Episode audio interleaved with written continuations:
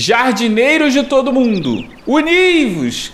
Eu sou Mogli e começa agora a segunda temporada do Entre Cactos e Suculentas, com um pouquinho de atraso. E hoje vamos falar sobre as suculentas e as famosas chuvas de verão. Entre cactos e suculentas. Com a chegada do verão vêm as chuvas que muitas das vezes causam imensos transtornos para a população. Haja vista a tragédia de Petrópolis. Se você, jardineiro, puder ajudar a galera de Petrópolis de alguma forma, qualquer forma, faça. Mas vamos voltar aqui pro episódio. Você sabe driblar essa fase que pode prejudicar as nossas plantinhas? Vem comigo que eu vou te dar dicas para ajudar a sofrer menos nesse período. E como é que funcionam as chuvas de verão? O ar quente se encontra com o ar frio, formando as nuvens. Esse processo possui características próprias que são gotas de chuvas muito grossas e volumosas, além de períodos de duração variada e momentos de sol, chuva, sol e chuva, ou seja, casamentos de viúva. E nesses intervalos é onde a gente precisa ficar atento. O grande problema dessa época é o volume de água excessivo. Ao contrário do que todo mundo pensa, e inclusive eu já pensei dessa forma, não é o excesso de água que causa o apodrecimento das raízes das nossas suculentas. O que causa isso é o efeito de compactação do solo. Mas como é que é isso? De acordo com o botânico Samuel Gonçalves, é o solo compactado que gera a ausência de oxigenação nas raízes. Ou seja, mesmo que o substrato da sua suculenta esteja úmido, ele não pode estar comprimido demais, porque assim o processo de oxigenação não acontece.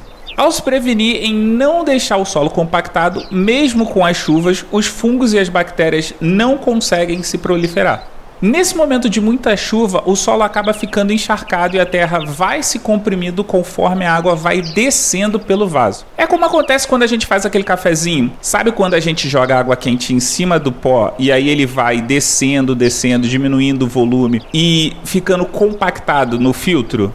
O mesmo pode acontecer com o substrato das nossas suculentas. Com isso, as plantas elas perdem, digamos assim, um pouco da imunidade, onde elas ficam mais expostas às bactérias, fungos e outras pragas. Geralmente, as raízes ficam encharcadas e acabam apodrecendo. Infelizmente, isso pode acontecer justamente pela falta de oxigenação no substrato.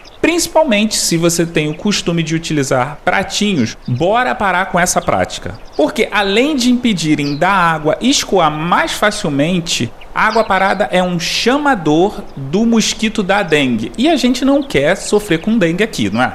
Então, Recapitulando, o que prejudica as plantas no período chuvoso é a falta de oxigenação no solo, que fica impedida de ocorrer pelo fato do solo estar compactado demais, deixando a sua plantinha extremamente doente e causando assim apodrecimento das raízes. Nesse período do ano, a nossa preocupação e urgência deve ser com a frequência de chuva que as plantinhas que estão expostas ao tempo recebem.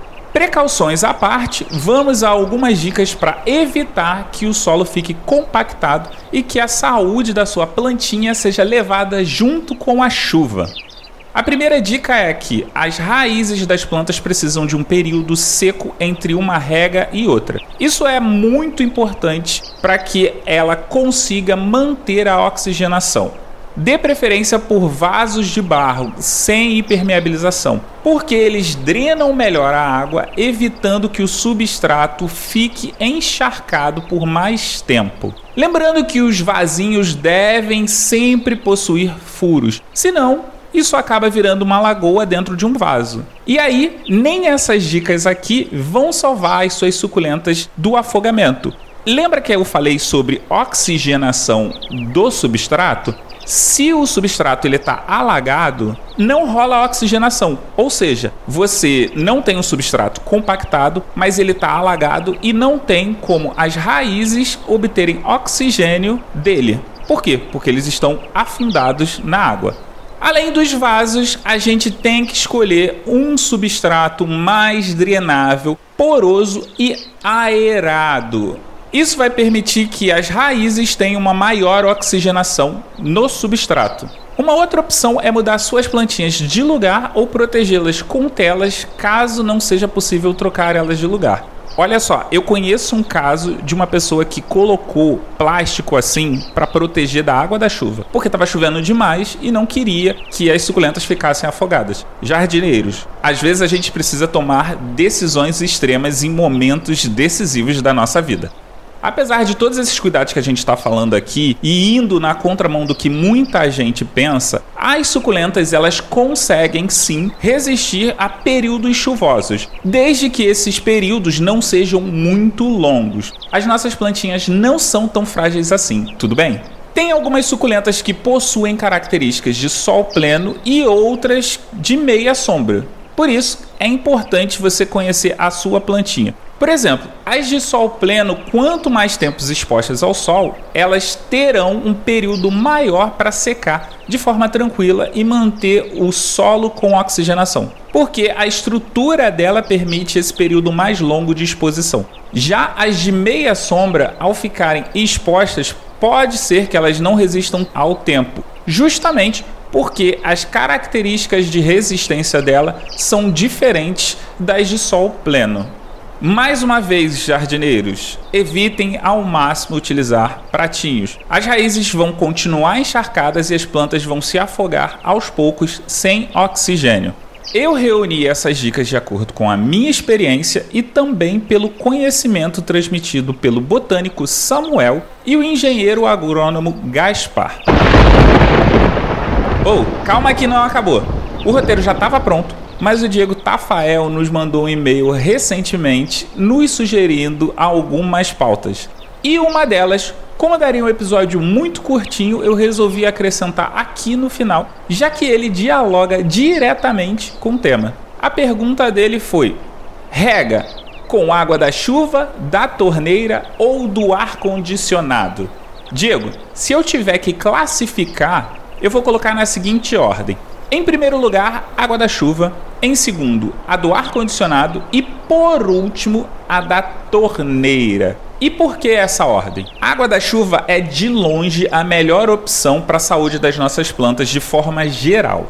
Porque as plantas gostam de nitrogênio e a atmosfera é rica dessa substância. Então, quando chove, a água da chuva já vem catando o nitrogênio que está aí, ó, no ar. E quando a chuva vem acompanhada por relâmpagos, enriquece ainda mais a água, que por sua vez vai chegar no solo limpa e carregada de nitrogênio, que é tudo que as nossas plantinhas querem. Já a água da torneira, ela contém muito cloro, entre outras substâncias que são necessárias para o tratamento para a gente tornar a nossa água uma água potável, ou seja, para que a gente possa consumir.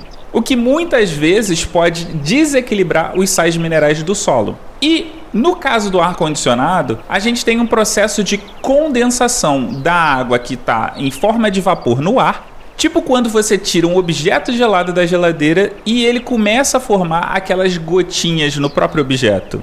Diego, suas sugestões de episódios estão anotadas, viu? E aí, tem alguma dúvida, sugestão, comentário a fazer? Faz igual o Diego. Manda um e-mail para contato arroba entrecactosesuculentas.com.br. E se você quer nos acompanhar nas redes sociais, basta procurar por Entre Cactos e Suculentas no Twitter, Instagram e Facebook. Você pode ouvir o Entre Cactos e Suculentas em todos os agregadores de podcast, plataforma de streaming e no site entrecactosesuculentas.com.br. Esse episódio foi editado por mim mesmo e a voz da vinheta é da Aline Hack do Olhares Podcast. Eu vou nessa Fui!